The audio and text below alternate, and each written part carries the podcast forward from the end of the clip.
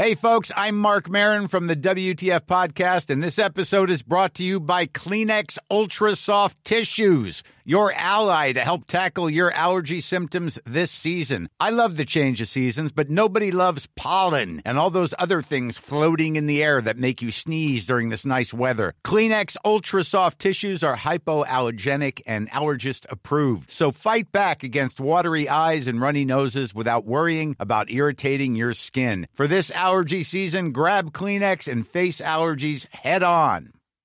Millions of people have lost weight with personalized plans from Noom, like Evan, who can't stand salads and still lost 50 pounds. Salads, generally, for most people, are the easy button, right? For me, that wasn't an option. I never really was a salad guy. That's just not who I am. But Noom worked for me. Get your personalized plan today at Noom.com. Real Noom user compensated to provide their story. In four weeks, the typical Noom user can expect to lose one to two pounds per week. Individual results may vary. Sont là-dessus, puis il y a des choses que tu réussis à faire avec ces appareils-là que tu n'es pas capable de faire aujourd'hui parce qu'ils sont trop rapides. Mais tu dis ça, vieille époque. Colin, on n'est pas si vieux que ça. Non, Parle-y c'est- de la Mésopotamie. Ça, c'est vieille époque. Oui, mais- il y a 20, 30 ans, c'est Mais, pas si mais vieux au, que bout, ça. au bout de la ligne, c'est c'est ça que j'essaie de faire comprendre un peu l'idéo- l'idéologie qui est présentée, que finalement le passé est devant nous, puis le- c'est le futur qui est derrière. Mais on fait juste nous remontrer des choses qu'on nous a déjà montrées à une certaine époque. Fait qu'on ouais, peut-être qu'on tourne en rond finalement. Euh, Non, mais ce qui est drôle, c'est que tu as des textes comme ça où, par exemple, les, euh, les, ce qu'on appelle les, les cylindres de, Gudea, ça raconte l'histoire du gouverneur Gudea de, la ville de Guirsou, qui euh, reçoit un rêve donc de Ningirsu, qui était la divinité locale, pour euh, justement euh, la construction de son temple. Donc tu, on se rend compte que tu vois les dieux communiquaient aussi avec euh, avec les hommes par, le biais des rêves pour faire euh, des projets euh, plus ou moins importants. Non, c'est ça, c'est ça. Ça, donne l'impression dans la description de ce que de ce que ça fait, ça donne l'impression que c'est des, des, des, technologies qu'on a aujourd'hui.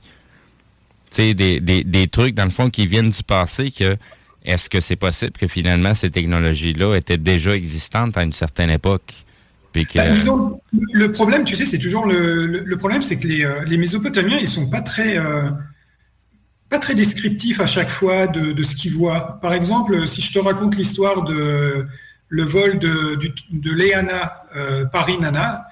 Donc Inanna, c'était euh, Ishtar aussi Oui, en, acadien, tu vois.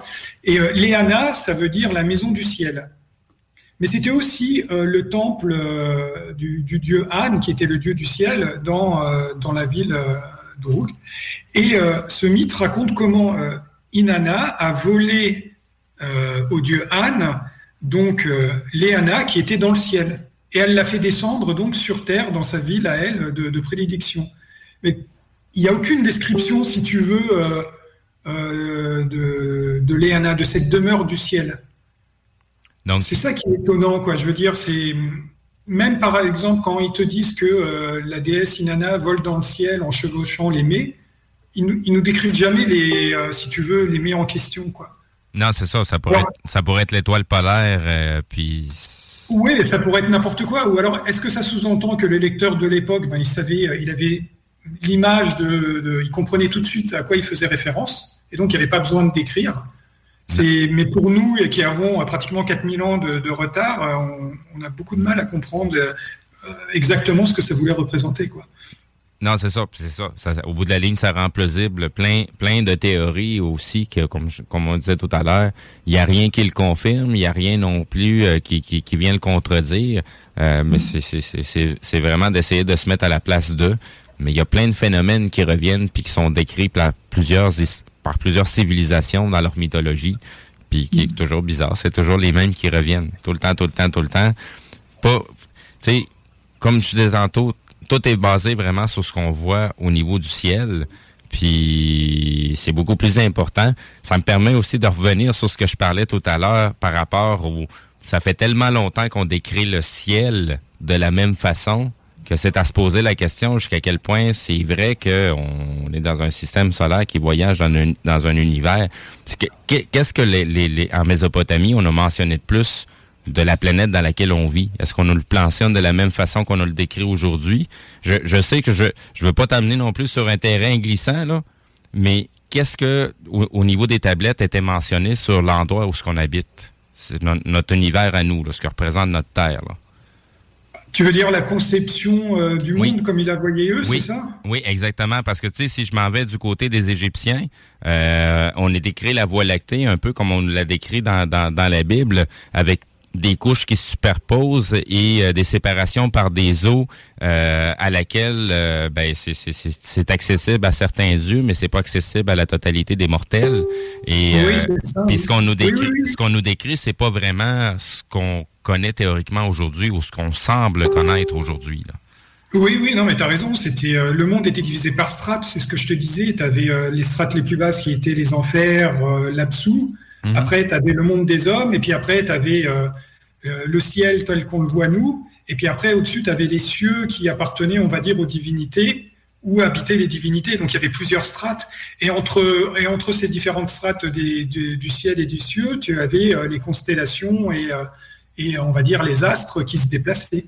C'est ça. Donc, donc au, au, bout de la ligne, est-ce que c'est encore plausible de dire euh, on est dans un univers, dans un dans un globe, ou on est dans, dans, dans quelque chose de totalement différent que peut-être au bout de la ligne, on n'a même pas encore la foutue compréhension de savoir où ce qu'on est?